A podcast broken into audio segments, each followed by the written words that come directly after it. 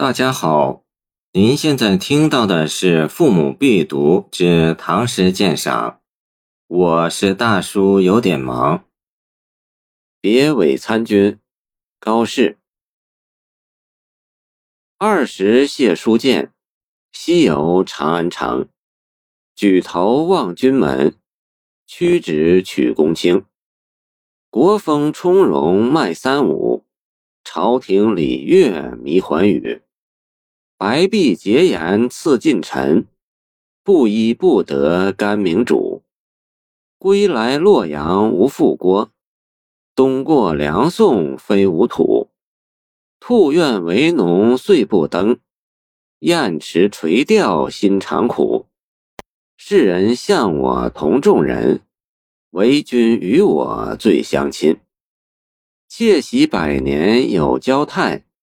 未尝一日辞家贫，弹其击筑白日晚，纵酒高歌杨柳春。欢娱未尽分散去，使我惆怅惊心神。丈夫不作儿女别，临其涕泪沾衣襟。在比杜甫年长的盛唐诗人中，若论喜爱历事用典。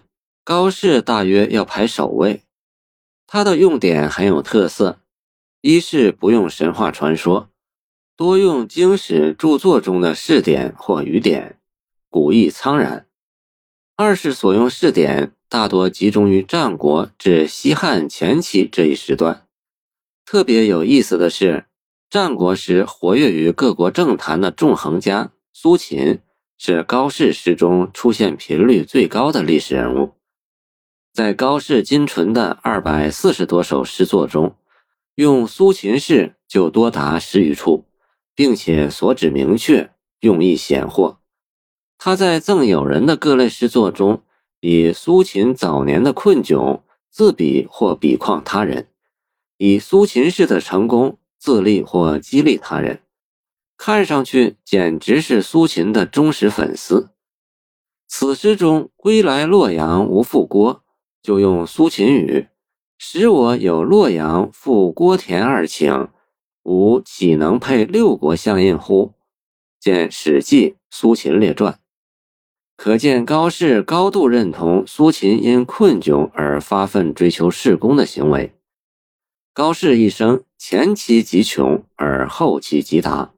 前期仕途不得志，生活贫困潦倒，十年滞留宋州。混迹于桥，无经济来源，靠亲友资助生活。后期却非常显达，曾两任节度使。《旧唐书·高士传》说：“有唐以来，诗人之达者为士而已。”高适传奇式的经历与苏秦却有相似之处。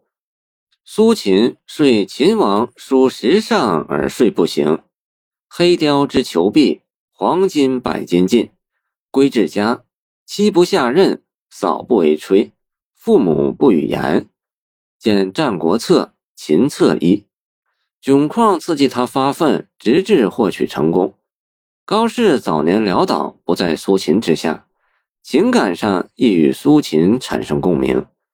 困顿难堪的境遇，往往产生强大的反击力量，刺激人们以超乎寻常的努力。冲出困境，在这一点上，从苏秦到高适都是一致的。